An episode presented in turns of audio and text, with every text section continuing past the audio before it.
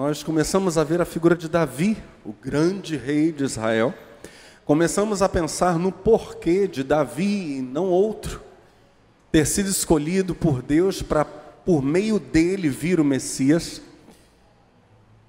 Mas, ainda que nós tenhamos já colocado nossos olhos em Davi, o grande rei, o maior rei da história de Israel, e o segundo integrante da monarquia, ou seja, o segundo rei da história de Israel, nós precisamos rever alguma coisa da história de Saul para a gente poder avançar. Como vimos, o, o problema de Saul foi uma independência eh, repetitiva, um espírito autônomo, e por mais de uma vez é repreendido por Samuel. Samuel deixa claro que Saul, sem a autoridade profética ao lado dele, está incompleto e não pode reinar. Mas Saul teima em fazer ou, ou encarnar a nefasta separação entre igreja e Estado. Saul quer ser político. Saul não quer ser servo de. Essa não é a intenção de Saul.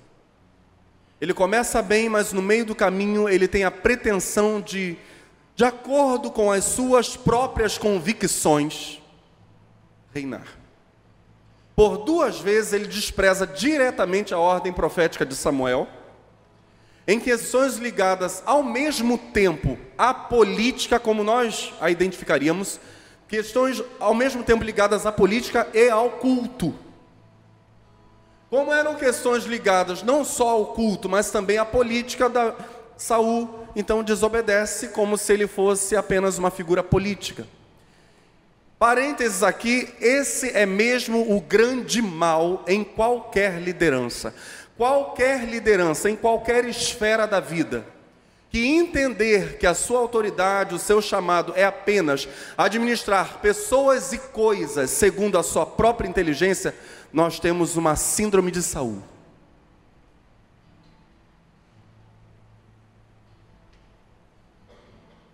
Isso não é raro, ao contrário, isso é muito comum. Saul encarna uma espe especialização, ele é um especialista em ser político desobediente a Deus. Relembrando, 1 Samuel capítulo 13, ele quer manter covardes, porque as pessoas começam a se dispersar na guerra contra os filisteus, os judeus começam a se dispersar, a irem embora. Saul fica com medo de ficar com pouca gente, ele quer manter esses covardes na guerra contra os filisteus, e aí desobedece a primeira ordem direta de Samuel, oferecendo sacrifícios diante do povo para receber a bênção de Deus, e ele acha que com isso as pessoas ficarão com ele, não vão se dispersar. Para Saul, então, nesse episódio, 1 Samuel 13, não é a palavra de Deus que define o seu modo de ação, mas é a vontade, são os temores do povo que ditam como ele deve agir. Saul está encarnando um dito popular. Por favor, completem. A voz do povo. Deus vai rejeitá-lo por isso. A minha voz é a minha voz, Deus diz, a voz do povo é a voz do povo. Mistura as coisas não, Saul. Em 1 Samuel 15, na guerra contra os amalequitas, diz a Bíblia, Saul e o povo poupam o rei Agag, o melhor do rebanho, novamente desprezando a ordem direta de Deus por meio de Samuel. O problema de Saul além de, para ele, na prática, a voz do povo ser a voz de Deus, ele nega, em 1 Samuel 15, ele nega a Deus a totalidade do sacrifício. Ele faz parte da oferta, presta muita atenção. Quando ele sacrifica a pior parte do rebanho dos Amalequitas, para Deus isso é uma oferta. Quando ele poupa o rei e poupa o melhor do rebanho, ele está se apoderando de parte daquilo que era exclusivamente de Deus. 1 Samuel capítulo 15, verso 33, tem aquela é, esplêndida afirmação. A Bíblia diz que Samuel despedaçou Agag perante o Senhor em Gilgal. Diga comigo, perante o Senhor. Essa linguagem intencional aqui no texto, isso aqui não está gratuito no texto, perante o Senhor, é a mesma linguagem empregada para culto e sacrifício. A Bíblia está dizendo que Saul não deu toda a oferta para Deus. A oferta para Deus era a eliminação de um terrível inimigo do povo de Deus, que era Amaleque. Essa era a oferta que Deus queria receber. Ele não entrega toda a oferta, ele poupa uma parte, mas Samuel, profeta, completa, dizendo: Senhor, a oferta é toda tua. É culto. Nós conhecemos, então, aquela expressão que aparece em 1 Samuel 15, nesse mesmo capítulo. O melhor culto é a obediência, é o sacrifício da obediência. Nós conhecemos o texto, né? Samuel olha para Saul e diz: Acaso tem o Senhor tanto prazer em holocaustos e em sacrifícios, quanto em que se obedeça a sua palavra? A obediência é melhor do que o sacrifício. E aqui ele está falando do sacrifício de animais. Né? E a submissão é melhor do que a gordura de carneiros, pois a rebeldia é como o pecado da feitiçaria. Diga comigo, feitiçaria. E a arrogância é como o mal da idolatria. Diga idolatria. Assim como você rejeitou a palavra do Senhor, ele o rejeitou como rei. Olha o duplo problema de Saul. 1 Samuel 13, ele oferece sacrifício sem ter permissão. Deus disse não por meio de Samuel. Espera o profeta chegar e então oferece. Em 1 Samuel 15, no caso de Agag, ele não oferece sacrifício que Deus exigiu. Um sacrifício de obediência. Ou seja, Saul faz sacrifícios sem permissão e Saul deixa de sacrificar aquilo que é devido. O que, que é isso? Saul tem um sistema próprio de culto. Saul é quem dita como se cultua a Deus. Na mente dele é assim. Como se serve a Deus? É do jeito que eu acho que se serve. Como Deus quer ser cultuado? Deus não quer. Eu o cultuo. Eu presto esse favor a ele. Ele recebe o culto. Essa é a mente de Saul nesse momento da história, quando ele está em profunda decadência. Ele é o homem, nós diríamos em português bem comum, que serve a Deus do seu, do seu modo. Ou seja, Saul, na verdade, na verdade, é Deus. Porque o culto a Deus precisa ser do jeito de Deus. As ofertas de Saul não são culto a Deus, nem aquele dá, nem aquele deixa de dar, nem aquele deixa de dar. Mas como disse Samuel, duas palavrinhas que eu pedi que vocês repetissem, o culto de Saul é, primeiro, feite e depois idô. Isso é o culto de Saul para Deus. Isso é feitiço, isso é culto idolátrico, isso aí eu não recebo, Saul não tenho nada a ver com isso aí. Isso aí é coisa sua. feitiço, porque ele inventa as práticas, e idolátrico, porque é para si próprio. Nós não temos o poder, não temos, de dizer como Deus quer ser servido. Nosso Pai de amor, nosso Pai maravilhoso, nosso Deus, nosso amigo, nosso Senhor, nosso Salvador, conduz nossos passos. Ele diz: Filha, vai por aqui, filho, segue aqui. E aí a gente vai se entregando, se rendendo e ouvindo a doce voz e seguindo o Senhor. Mais tarde, então passa-se o tempo, Saul é rejeitado por Deus, Deus fala isso duas vezes já por meio de Samuel, no capítulo 13, no capítulo 15. Há outras trapalhadas feitas por Saul que nós vimos em mensagens anteriores, quando ele oprime o povo de Israel exigindo jejum, por exemplo, no meio da batalha. Mas o tempo passa e nós temos o texto da última quarta-feira, o desafio de Golias. Por quantos dias? Diz o texto? Por quantos dias Golias desafia? 40 dias. Em meio a todo esse desafio, que é na verdade um desafio para Saul, Golias é um gigante, mas Saul, dentre Israel inteira, é o mais alto dos homens. Ele é o gigante do lado de cá. Saul está morrendo de medo porque ele já está afastado de Deus. Ele está rejeitado por Deus.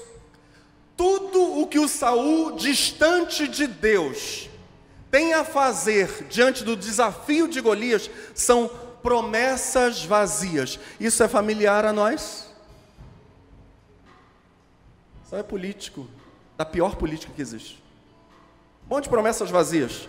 Ele faz a politicagem barata, da qual nós, como nação, em nome de Jesus, queremos nos desacostumar. Não queremos mais essas promessas vazias. Olha só o que, é que acontece no desafio de Golias. Os israelitas diziam entre si, 1 Samuel 17, 25: Vocês viram aquele homem? Ele veio desafiar Israel o rei dará grandes riquezas a quem o vencer. Também lhe dará sua filha em casamento, aqui a filha mais velha, Merab. E isentará de impostos em Israel a família de seu pai. A família de Jessé, Jessé teria que ficar isenta de impostos, sobre isso a Bíblia não fala, mas o que objetivamente a Bíblia fala para nós é que Davi vence Golias e Saul se cala sobre Merab, ele não cumpre a promessa. Era mentira. Mais tarde, Merab irá se casar com Davi, mas não tem nada a ver com a vitória sobre Golias. Saul está afastado de Deus, usando os métodos humanos de liderança. Ele é o político. Além de fazer promessas que ele não cumpre, Saul, diante do desafio de Golias para Israel, por 40 dias, mostra que está desesperado. Porque o texto diz que ele fica sabendo de um rapaz, um rapazote, que ao ouvir a afronta de Golias, se irrita em vez de ficar com medo. Qual o nome do rapaz? Davi. Davi fica furioso e diz: Não, não é possível. Como esse gigante aí, esse filisteu, esse incircunciso, está zombando do exército de Deus vivo. Ah, não, isso não pode. Davi, de acordo com o texto, nem chega a dizer de cara que ele iria para a luta ou para o duelo. Davi mais tarde irá para o duelo, Davi será muito astuto. Lutar com Golias no corpo a corpo, como era o duelo típico, seria impossível. Davi vai lutar à distância, a pedra que voa. Davi é um estrategista até na batalha contra Golias. Mas Saul está desesperado Todo o discurso dele é político, ele quer soluções humanas, e ao ficar sabendo que um rapazote tinha se indignado com o desafio de Golias, manda chamá-lo. Pergunto a vocês: mandou chamá-lo para quê? Para que Saul mandou chamar Golias? É, Davi, digo. De Golias ele estava fugindo. Para que mandou chamar Davi? Para botar a conversa em dia? deixa eu saber aqui como é que é o rosto desse guri que está indignado. Você consegue imaginar um rei que é o homem mais alto da sua nação? Ele é o rei. Manda chamar o garoto que está nervoso.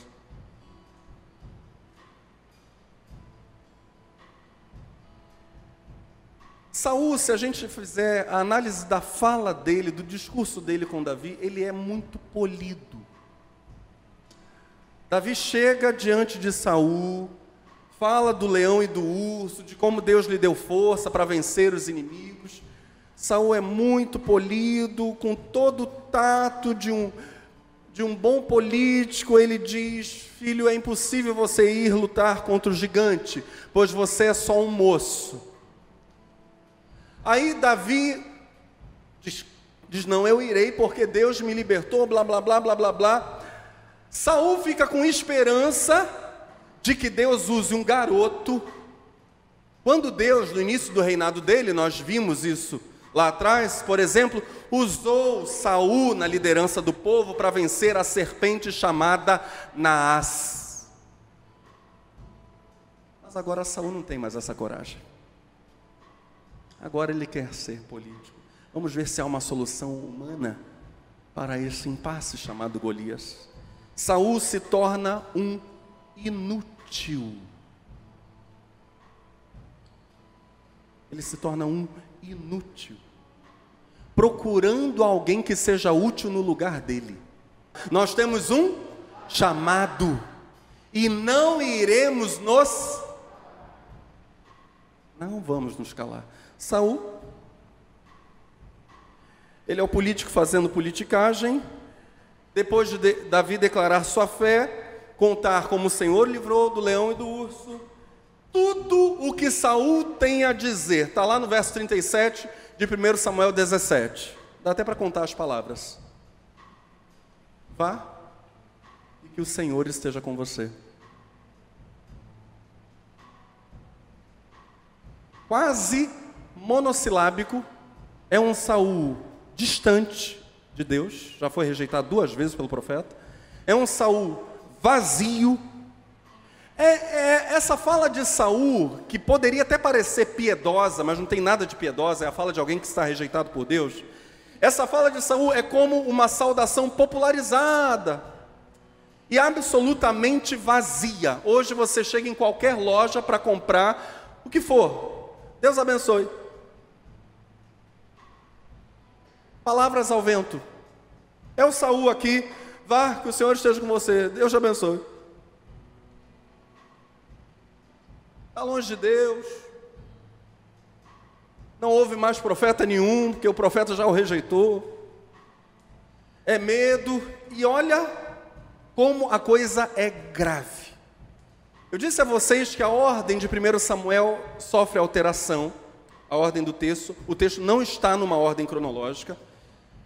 A condição de Saul é tão grave que após a vitória de Davi sobre Golias, texto lá de 1 Samuel 17, a gente tem que voltar para 1 Samuel 16, de 14 a 23, e depois, então, do verso 23, entrar em 1 Samuel 18 para seguir a ordem cronológica da narrativa, a ordem do tempo.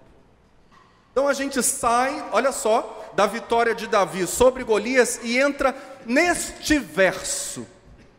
O Saul que acabou de dizer para Davi, Deus te abençoe. Vá com Deus. 1 Samuel 16, verso 14. O espírito do Senhor se retirou de Saul. E um espírito maligno vindo da parte do Senhor o atormentava.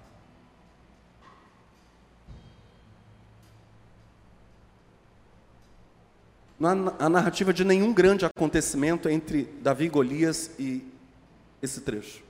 Isso está interligado. O que nós temos é um homem vazio de Deus. Agora, é interessante que aqui a gente tem uma, uma crise muito real. O Espírito do Senhor se retira, e aqui a crise muito real é a seguinte: aquela pessoa em quem Deus não se sente mais à vontade para agir, porque o, o coração é duro que nem pedra. É a pessoa que entristece o, como disse o apóstolo Paulo, não entristeçais o Espírito Santo. A, a, pessoa que entristece, entristece, resiste, endurece, entristece, entristece, até que a chama vai se apagando. Aquela pessoa em quem Deus não se sente mais à vontade para agir, pode ter certeza que nela o mal agirá.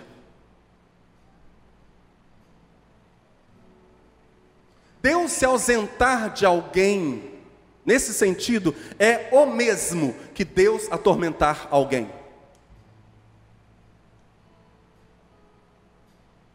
Quem é a pessoa, então, olhando para esse texto, 1 Samuel 16, verso 14? Quem é essa pessoa a quem Deus atormenta? Olha isso. Um espírito maligno vindo do Senhor o atormentava. Foi o Senhor quem enviou. Quem é essa pessoa a quem Deus atormenta? É a mesma pessoa de quem Deus teve que se afastar. E esse ato de Deus de ter que se afastar é chamado na Bíblia de Deus atormentar, porque no exato momento em que Deus se afastar de alguém, o mal se aproximará. Não é que Deus pega a pessoa e entrega para o diabo, não é isso não. Deus não quer que ninguém pereça, mas que todos cheguem ao arrependimento. Deus quer que todos se salvem. Mas há pessoas diante das quais ele diz: Eu não estou mais aguentando. Essa foi uma das falas de Deus para o apóstolo Paulo. Até quando, Paulo? Duro é para você ficar resistindo, não dá. Deus falando para Moisés acerca de Israel: Por que, que vocês são tão duros? Curvem a cabeça, senão vou me ausentar. Aquele em quem Deus não age, nessa pessoa o mal agirá. E o maior tormento, então, para a vida de alguém é Deus se ausentar. Esse é o tormento do inferno, a Bíblia diz. O inferno é um local onde a luz de Deus não está. Não há luz, não há Deus. Deus não está lá. Cristo fala sobre a condenação do perdido exatamente como alguém que não teve permissão para participar do banquete messiânico e passa a ser colocado num lugar onde amor, consolação, alegria, paz não estarão. Mateus 25, verso 30. Lançai, pois, o servo inútil nas trevas exteriores. Ali haverá pranto, sinal de sofrimento, e ranger de dentes, sinal de desespero.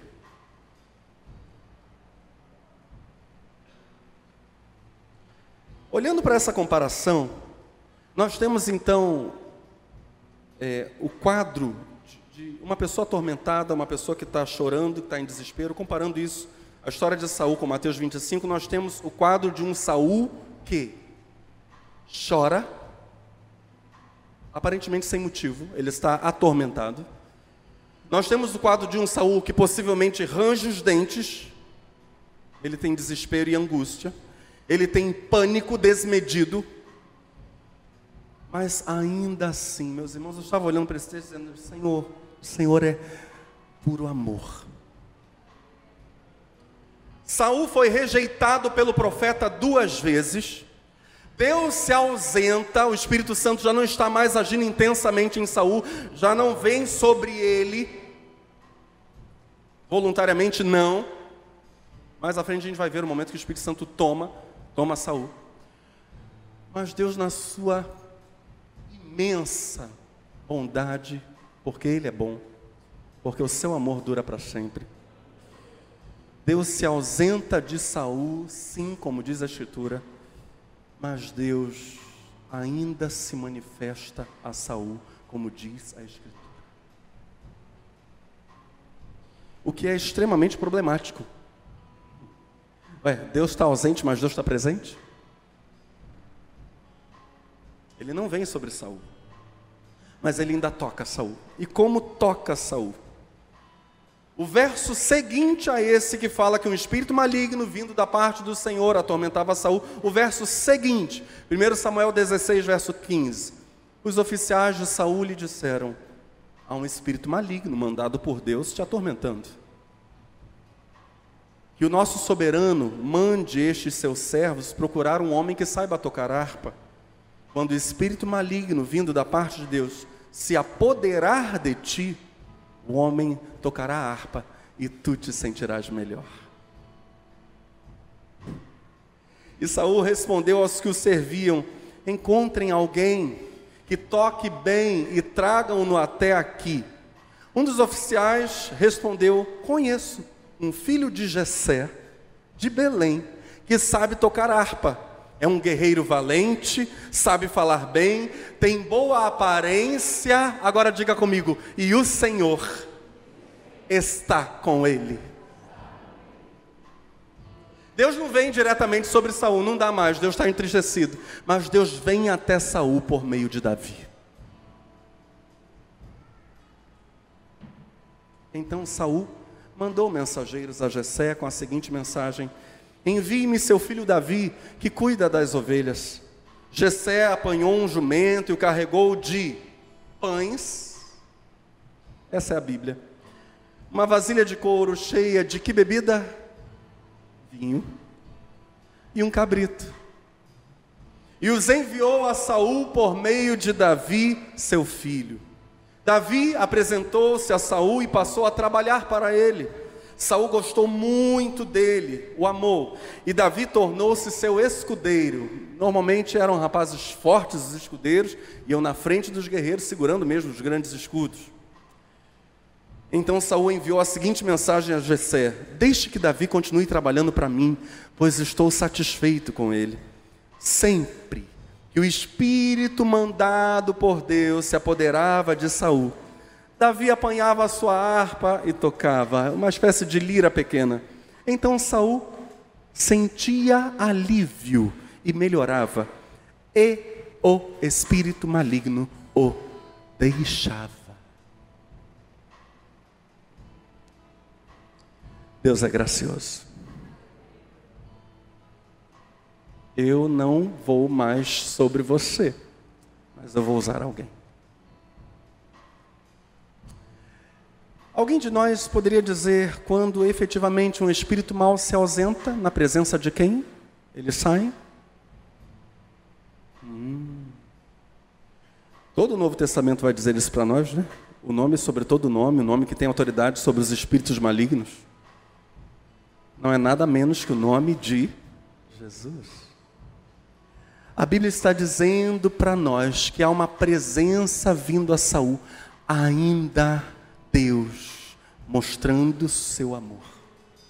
É Jesus vindo até Saul, é Jesus simbolizado em Davi.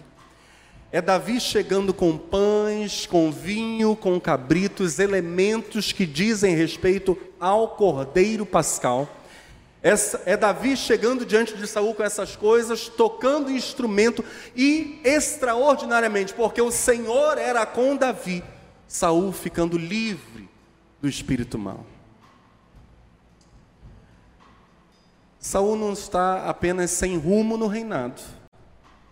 Saul está tendo ataque, alguns estudiosos vão dizer que Saul está com esquizofrenia, ou Saul está com hipocondria, está com mania de doença. Quando a presença de Deus vem sobre alguém, o texto diz que ela traz alívio. Quando Deus toca alguém, direto ou indiretamente, isso traz alívio. Esse alívio não é apenas a consolação e a direção para a vida. É até o equilíbrio mental, como no caso de Saul. Deus nos dá a capacidade, e aqui eu preciso dizer algo. A nossa luta não é, diz Paulo, contra carne e sangue, é contra principados, potestades, príncipes das trevas deste século, hostes espirituais da maldade nos lugares celestiais. Uma das ações de Satanás para manter alguém cativo é mesmo confusão mental é tornar a pessoa incapaz de raciocinar de acordo com a verdade. Nós estamos testemunhando isso. Mas o sangue de Jesus tem poder para libertar a mente de toda a confusão. Então há pessoas pelas quais nós vamos orar e nós vamos separar um tempo para oração daqui a pouco, porque o nosso chamado é como o de Davi. Nós sabemos disso. Né? Há pessoas nas nossas famílias, nos nossos locais de trabalho, de estudo, cuja mente não assimila a verdade, por mais que a verdade seja dita. Ela não é processada, porque há bloqueios de loucura na mente. Opressão. Apesar de toda a rejeição de Saul, Deus é tão bom que Davi, o pastor de ovelhas, ele é chamado nesse texto de o filho de Jessé e pastor de ovelhas. Davi, o pastor de ovelhas, será, por meio da música, será o pastor do rei. O rejeitado Saul agora tem um pastor sobre si, alguém que o leva às águas de descanso e refrigério. Amém? É Davi. Estava até olhando para esse texto dizendo: Senhor, será que foi nessa época que Davi compôs o Salmo 23? Não sabemos. Saul não estará só pela graça de Deus. Ele ainda terá chance, enquanto a vida é a esperança, ele ainda terá chance de arrependimento nessas visitações de Deus à vida dele por meio de Davi. Davi é o pastor do rei, mas não apenas isso. Davi não será um pastor solitário. E é isso que Deus está fazendo conosco, dando-nos grandes desafios e dizendo: vocês não estão sozinhos. 1 Samuel 18.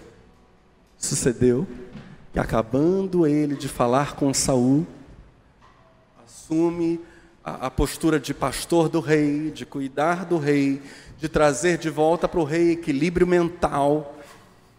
A alma de Jonatas se ligou com a alma de Davi. E Jonatas o amou como a sua própria alma. E Saul, naquele dia, o tomou e não lhe permitiu que tornasse para a casa de seu pai. E Jonatas e Davi fizeram aliança, porque Jonatas o amava como a sua própria alma. E Jonatas se despojou da capa que trazia sobre si e a deu a Davi, como também as suas vestes, até a sua espada e o seu arco e o seu cinto. E saía Davi, aonde quer que Saul enviava, e conduzia-se com prudência. E Saul pôs sobre agente de guerra, e era aceito aos olhos de todo o povo e até aos olhos dos servos de Saul.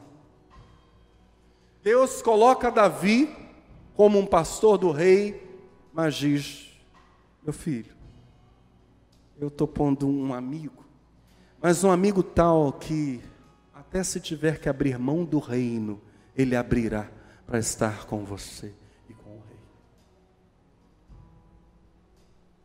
Sabe, meus irmãos, se hoje nós olhamos para nós mesmos e dizemos: Meu Deus, quem sou eu diante da grandeza do teu chamado?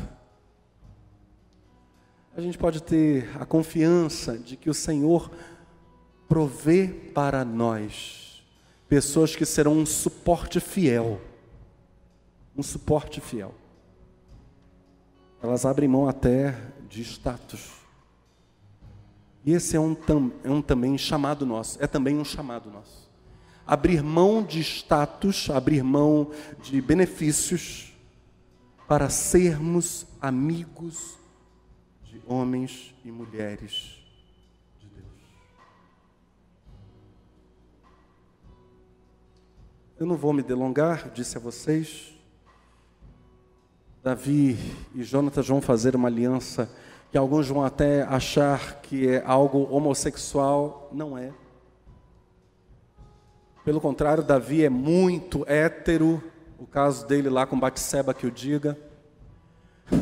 Batseba, Merab, Mical, mulheres de Davi. Eu, eu, preciso dizer isso aqui porque há, há muita bobagem sobre a relação de Davi e Jonatas, isso precisa ser desfeito. Por exemplo, em 1 Samuel 20, 41, eles se reencontram, e a gente vai chegar ainda lá, não hoje, mas eles se reencontram, a perseguição de Saul contra Davi está muito dura, muito pesada. Saul já tentou matar Davi com lança pelo menos três vezes. E eles se encontram no campo. O texto diz: Indo-se o moço, levantou-se Davi da banda do sul e lançou-se sobre o seu rosto em terra, inclinou-se três vezes. Davi honra Jonatas como príncipe, e beijaram-se um ao outro, um ao outro, e choraram juntos, até que Davi chorou muito mais. O texto não fala que eles se beijaram e tiveram prazer. O texto diz que eles se beijaram e choraram. Isso e várias outras questões ligadas a essa relação deles dois, por exemplo, é, é, relativamente comum no mundo oriental homens se beijarem, não há nada de anormal nisso. Beijo no rosto ou beijo na mão, isso aí faz parte da cultura oriental. Por exemplo, é, Jonatas se despe, nós vimos isso aqui, ele tira as vestes reais e as entrega a Davi. ele não tira em momento algum, de acordo com o texto, as vestes de baixo. Isso não é mencionado, ele tira as vestes superiores. Jonathan vai ficar nu na frente de Davi, não é nada disso. Então, retira as vestes superiores, entrega essas vestes superiores juntamente com cinto e espada. Nós temos então uma unidade de amor para cuidado de quem cuida. Temos aqui pessoas prontas a cuidar? Temos? Certamente Deus já colocou na sua vida alguém para cuidar de você. É o Deus de Davi. É o Deus de Jonatas.